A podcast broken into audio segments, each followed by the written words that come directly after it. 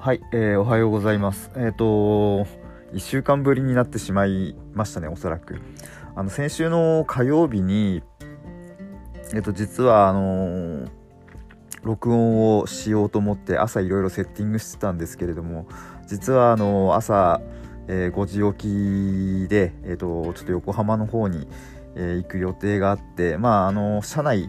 えー、電えー、っと新幹線とかの車内とかを使ったりとかして、えー、結構時間移動時間が長いのでその間録音しようと思っていたんですけれどもあのなかなかうまくできずに、えー、1週間経ってしまいました。えっと、この1週間何をしていたかというと実はいろいろ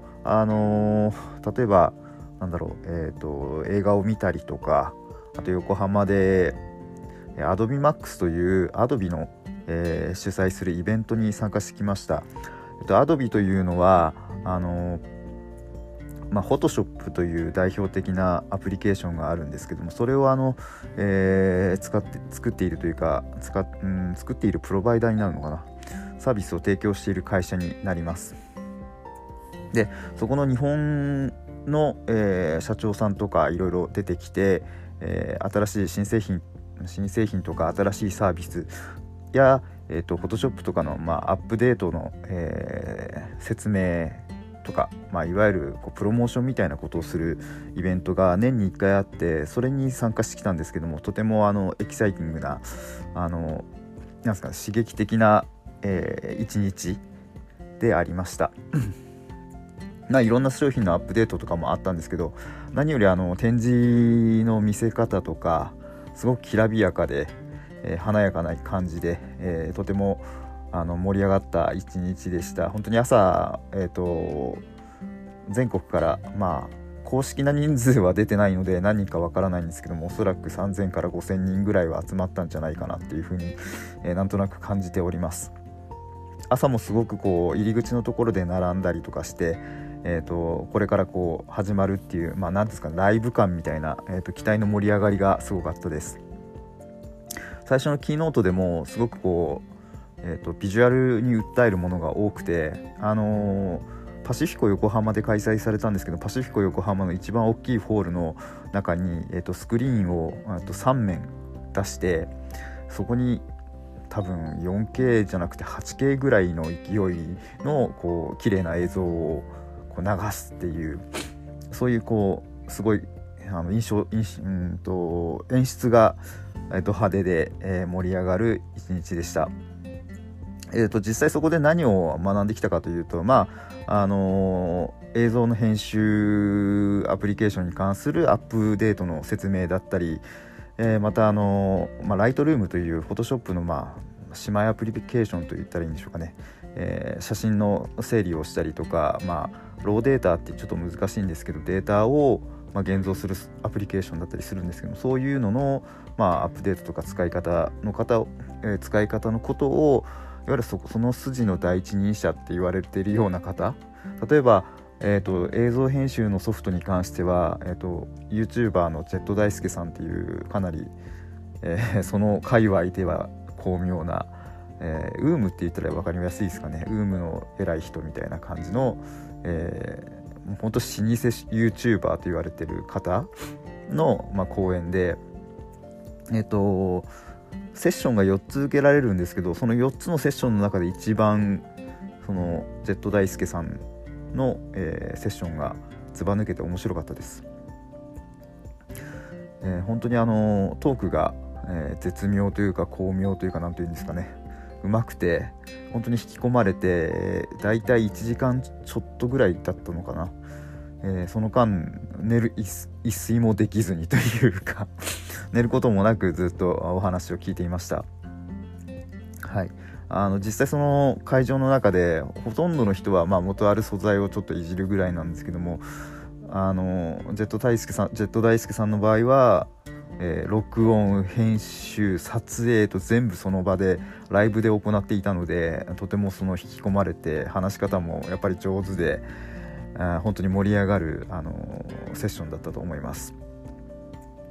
で最後に、えー、ビアバッシュっていう、まあ、いわゆる懇親会ちょっとした懇親会みたいなものを去年はあの狭い会場でやったんですけど今年はすごく広い会場でやってまあ本当にまあみんなヘトヘトだったんですけどブース内がちょっとしたクラブみたいな感じで、えー、DJ と VJ が入って会場を回しているようなそんな、え感じの一日でした。ものすごく楽しくてまあこのフィードバックは、えーと、自分の仕事とか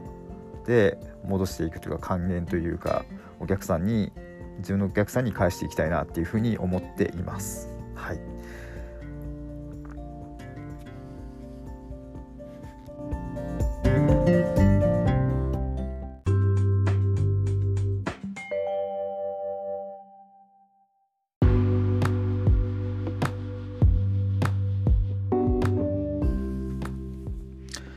さて、えーと、そんなこんなで AdobeMax1 日目が終わって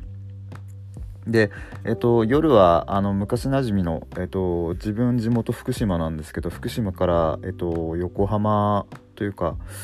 どこなのかな？東京とか横浜とかそっちの方に、えー、と引っ越していった、え、友人がいたので、えー、その彼と一緒に、えー、と夕食というか飲みというか居酒屋に行ってちょっとお話をしました。えっと、現在の、あのー、仕事環境というか仕事関係の話とかいろいろちょっとクリエイティブなことについて、えー、話を2時間ぐらいしたんですかね。えー、酒も進みながらガンガンしてやっぱり相対的に仕事がその分散化してきていてなかなか難しいよねみたいな話もちらほら出たりとか。で今後どういう風なクリエイティブな仕事にこう進んでいったらいいかみたいなまあ話をしたんですけど酔っ払って半分ぐらいは忘れてしまったんですけどなかなか有意義な時間が持てたなと思っています。で実際あのホテルに戻ってきて、えー、すぐ眠りについてしまったんですけど2日目は、えー、前々から前々からでもないのか。えっ、ー、と前日ぐらいに行こうと決めていた、えーと、豪徳寺というお寺に行きました、えーと、世田谷の方にある豪徳寺なんですけれどもそこはあの招き猫をいっぱい奉納していることで有名で確かに行ってみるとまあ全体的には普通のなんだろう50の塔30の塔ぐらいのものがこうドーンと立っているいわゆるあのちょっと広めなお寺の印象なんですけどちょっと中に入っていくと本当にその招き猫がバーッとあるスペースがあって、まあ、そこに実際ちょっとお参りをして、えーと、招き猫も1体だけ買って帰ってきました。えっ、ー、と本当に外国人の方外国の方がすごく多くて圧倒されました。えっ、ー、と割割とアジア系が多いのかなって思ったんですけどそうでもなくてえっ、ー、とまあ顔を見てどこの国の人って分かるほどたくさんの外国の方と会っているわけではないんですけれどもまあイギリスの方だったりブラジルの方だったり、まあ、中国人とか韓国人はなんとなくそういう印象だしあとまあ、ベトナムだったり、えーと、イスラム系の方なのかちょっとわからないんですけど、えー、そういう方だったりたくさん本当に日本の人で日本の方ではない人がたくさんあ来ていて、えーと、どどこどういうネットワークで どういう情報でここに来てるんだろうってすごくこう不思議に思いながら自分もあの一緒に参拝してきました。で午後からは、えー、とこれも前々これはもう前々から行こうと思っていたあのチームラボの、えー、チームラボ東京プラネッツだったかな？正式な名前は。その辺もちょっとブログとかでブログとか、まあ、Facebook とかで書ければいいなと思ってるんですけどもそちらに行きました。本当にあの実体験するあの体験型のパビリオンみたいな感じであの最初に圧倒されたのが大量の水を使っていること。まあどれどれどれほどのことを大量というのかなかなか難しいところではあるんですけれども。水の場所を進んでいくアトラクションというかアクティビティが、えー、2箇所かな？2箇所3箇所ぐらいだったかな？ちょっと覚えてないんですけどあって。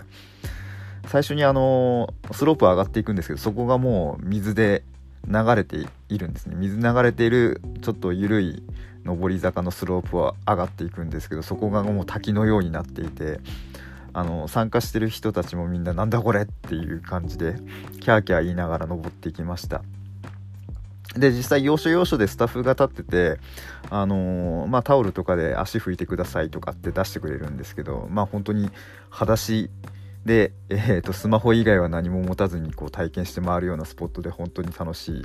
えー、パビリオンでした。実際その本当その映像が映像というか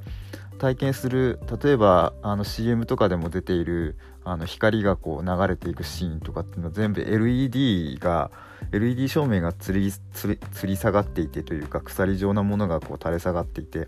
そこをいわゆるまあコンピューター制御で光を動かしているんでしょうけども本当にこういわゆる今で言うところのインスタ映えっていうか映える映えるってみんなあの後ろの方にいる女子とかは言ってたのを今も覚えています。えーと、すごく年配のあのおじいさんみたいな方も私の後ろの方に並んでて実際その体験しながらすごいあのこれって映えるって言うんでしょうみたいな話をしてるのがとても面白かったです。あのこれでメイドの土産ができたみたいな話をしてるのでまだ死ぬには早いでしょうっていうそんなこう思いもしながらこう楽しく体験を回ってきましたあとは本当にこう何ですかね。あの足湯に使っているような環境の中にを進んでいきながらこうそこにいろんなものが投影されててまあ魚だったり葉っぱだったり投影されてて花だったりですね。そういうところをこう歩いていくのがすごく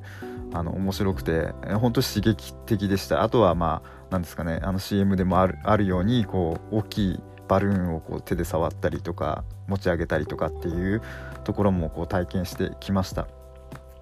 本当にこうビジュアル、まあ、視覚的な部分とあとは触覚手で触る部分それとか肌で感じる部分がすごく多い、えー、展示でこれはやはり本当に行って実際に触ってみたりしないとなかなかこう面白面白さっていうかこうなんですかね体験として受け入れがたい耳とか目とかで見たり聞いたりするだけではなかなか伝わりづらいものだなっていうふうには思いました。まあこれがどういう風な形でこういろいろなイマジネーションとか作品とか仕事とかに展開されていくかまだ全然未知数ではあるんですけれども自分の中にその蓄えられたそういうイマジネーションみたいなものがこうなんですかね仕事を通してそういうのが少しずつこう出ていけばいいなっていうふうに自分の中ではすごく今思っています。ということで、えー、と2日間あの仕事をお休みして、えー、Adobe Max とそれから、えーと、お寺への参拝とあとはチームラボの展示と、えー、それからまああと銀座の方も少し歩いてきたんですけどもえっ、と横浜東京をちょっと体体感というか満喫というかしてきました。えー、なかなか、あのー、興味深いいろいろな体験あとはえー、まあ、とにかく外国の方が多かったので、えー、少しこちらからコミュニケーションをとってみたりとかそういうこともしてみたりして、えー、とても楽しいあの2日間でしたすごく勉強にもなりました。はいえということであの残念ながら AdobeMax に関しては、まあ、来年までないんですけれども、まあ、豪徳寺なり、えチームラボプラネッツとかはまだ展示が続いているので、まあ、お寺は展示っては言わないんですけど続いているのでもしその行かれる方は、まあ、旅行の工程旅行の工程のあの中に組み込んで、えー、行ければ行ってみたらいいんじゃないかなっていうふうに思いましたあの本当にあのチームラボはちょっと高いですけどマストで面白いのでぜひ行ってみてください。はいということで今日は、えー、そうですね横浜方面東京方面にあのちょっと出張しました的なお話をしてみました。えっ、と今日の内容はいかがだったでしょうか？えー、よよければえっ、とコメントや、え、登録をしてくれると嬉しいです。今日もお聴きいただきありがとうございました。